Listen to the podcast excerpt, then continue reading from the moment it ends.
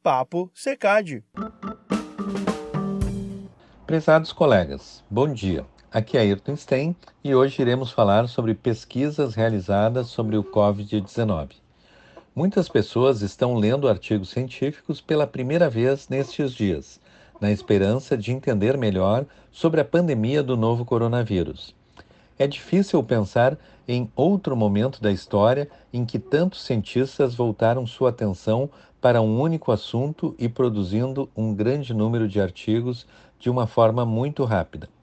Em meados de janeiro, os trabalhos científicos começaram a mostrar a complexidade do cenário com os primeiros detalhes sobre o novo coronavírus. No final de janeiro, a revista Nature chamava a atenção da publicação de mais de 50 artigos num período tão pequeno. Esse número de publicação aumentou ainda mais nos últimos meses a um ritmo exponencial, procurando respostas para esta pandemia. O PubMed, que é a base de dados da Biblioteca Nacional de Medicina dos Estados Unidos, no início de junho, contém mais de 17 mil artigos publicados sobre o novo coronavírus.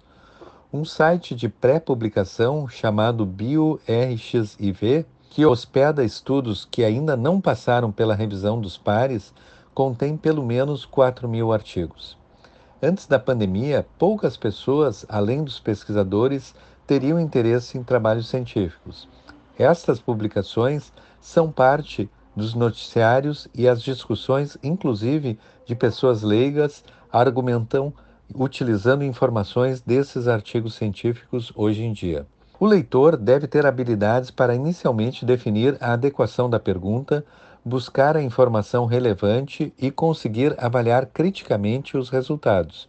E este processo deve ser realizado para cada um dos desfechos da condição de interesse. A pandemia do coronavírus apresenta um novo desafio. Há muito mais artigos do que qualquer um possa ler. Esta é uma das razões que deve ser valorizado os trabalhos de revisão sistemática e que sejam atualizados com frequência, em função de novos estudos que estão sendo desenvolvidos sobre um determinado tema. Um artigo antes da publicação deve ser submetido à revisão por pares, e nas revistas de maior impacto, este processo é realizado de uma forma muito rigorosa. Cada vez mais, deve ser levado em conta o guia de relato de cada tipo de delineamento, disponível no Equator Network, o qual disponibilizo no site do SECAD. O Equator Network tem como proposta melhorar a qualidade e a transparência da investigação em saúde. E para cada tipo de pesquisa, disponibiliza um guia de relato, como por exemplo, para o ensaio clínico randomizado, tem o CONSORT. Para o estudo observacional, tem o Strobe e para a revisão sistemática, o Prisma. Os profissionais de saúde cada vez mais necessitam ter conhecimento destes instrumentos para possibilitar uma tomada de decisão baseada nas melhores evidências. Em abril, quando pesquisadores franceses publicaram um estudo sugerindo que a hidroxicloroquina poderia ser eficaz contra o Covid-19, Outros cientistas apontaram que o tamanho da amostra foi pequeno e não tinha poder para responder à pergunta. Em maio, um outro estudo para também avaliar a eficácia deste medicamento, sugerindo que a droga poderia aumentar o risco de morte. Quando você lê um artigo científico, há necessidade de ter uma lista de perguntas para avaliar criticamente a validade do estudo. Apresento aqui algumas perguntas relevantes. O tipo de delineamento da pesquisa foi adequado para responder uma determinada pergunta? O estudo apresentou um cálculo de tamanho da amostra? O potencial conflito de interesse foi transparente na descrição do estudo? É um estudo que possibilita definir a causalidade ou apresenta apenas uma associação? Os autores apresentaram as evidências necessárias para chegar às suas conclusões? A ciência sempre percorreu um caminho acidentado. Neste momento, em função da pressa que temos para identificar uma solução para voltarmos a ter uma vida normal, procura-se a cada nova divulgação de pesquisa a esperança de que surja alguma pista que ajude a salvar milhões de vidas. No entanto, A situação da pandemia não muda a natureza das características básicas do estudo científico. Devemos enfatizar que a produção científica nunca é uma revelação da verdade absoluta. Para caracterizar isto, recentemente, eh, duas revistas de maior impacto no cenário científico, as revistas The Lancet e New England Journal of Medicine, tiveram que retirar dois artigos publicados e que foram considerados não adequados após questionamentos de pesquisadores que identificaram vieses relevantes.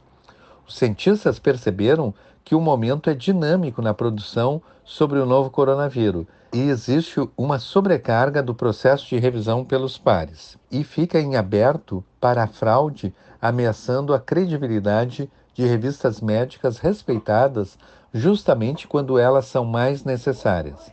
A revisão pelos pares deve salvaguardar a qualidade da pesquisa científica.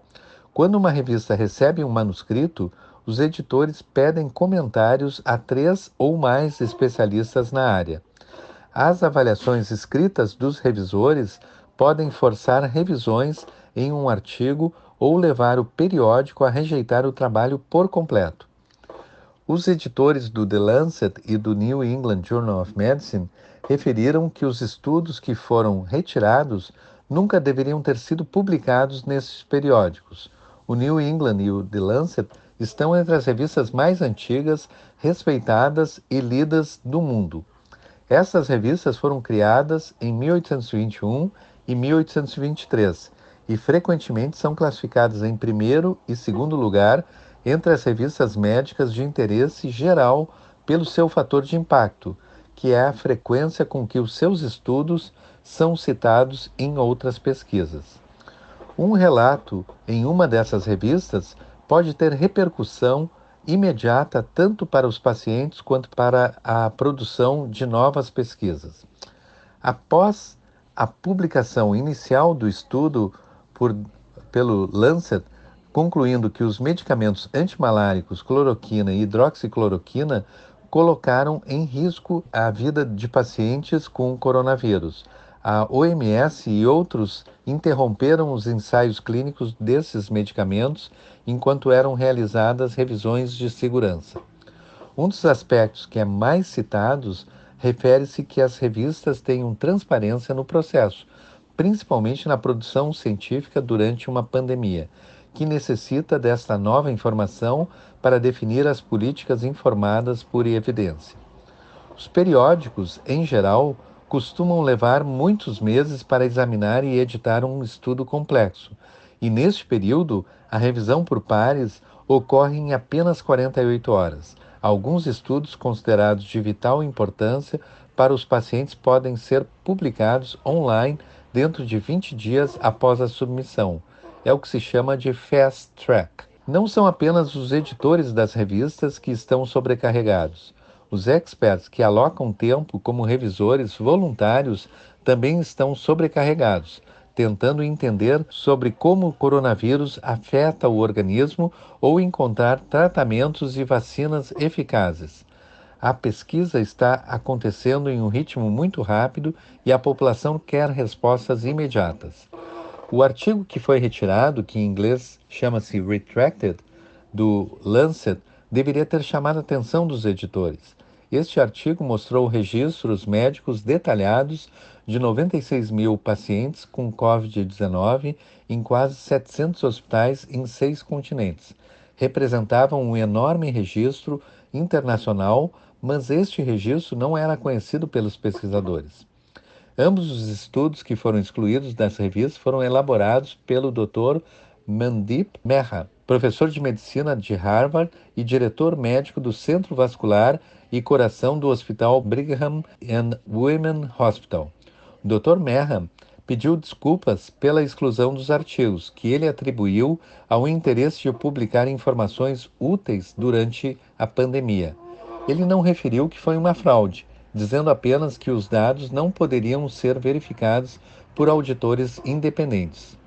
Os dados de ambos os estudos foram produzidos por uma empresa de Chicago chamada Surgisphere, coordenada por um outro autor dos trabalhos, Dr. Sapan Desai. Em entrevista ao The New York Times, em maio, o Dr. Desai defendeu o seu trabalho e a autenticidade de seu registro de dados, que ele disse incluir registros de pacientes de 1.200 hospitais e outros centros de saúde ao redor do mundo.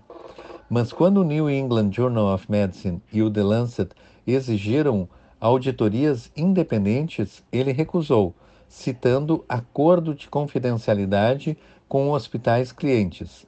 Estes episódios certamente foi um aprendizado para todos os cientistas e mostram a necessidade de desenvolver a habilidade de avaliação crítica do conhecimento.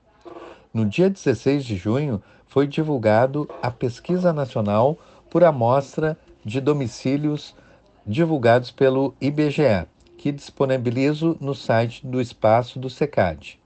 A pesquisa questionou por telefone sobre a apresentação de sintomas associados à síndrome gripal, febre, tosse, dor de garganta, dificuldade para respirar, dor de cabeça, etc. Segundo o IBGE, cerca de 16,4% daqueles que apresentaram sintomas, ou 3,6 milhões de pessoas, procuraram estabelecimento de saúde em busca de atendimento, posto de saúde, equipe de saúde da família, UPA, pronto-socorro, hospital do SUS ou ainda hospital privado. Cerca de 10,5% da população brasileira, um contingente de 22 milhões de pessoas, apresentaram pelo menos um de 12 sintomas associados à Covid-19 na semana de 24 a 30 de maio. As iniciativas brasileiras de pesquisa são fundamentais para delinear uma política informada em evidência e cito também a pesquisa da prevalência do novo coronavírus no Brasil, identificado como EPI-COVID-19, que está sendo conduzido pela UFPEL.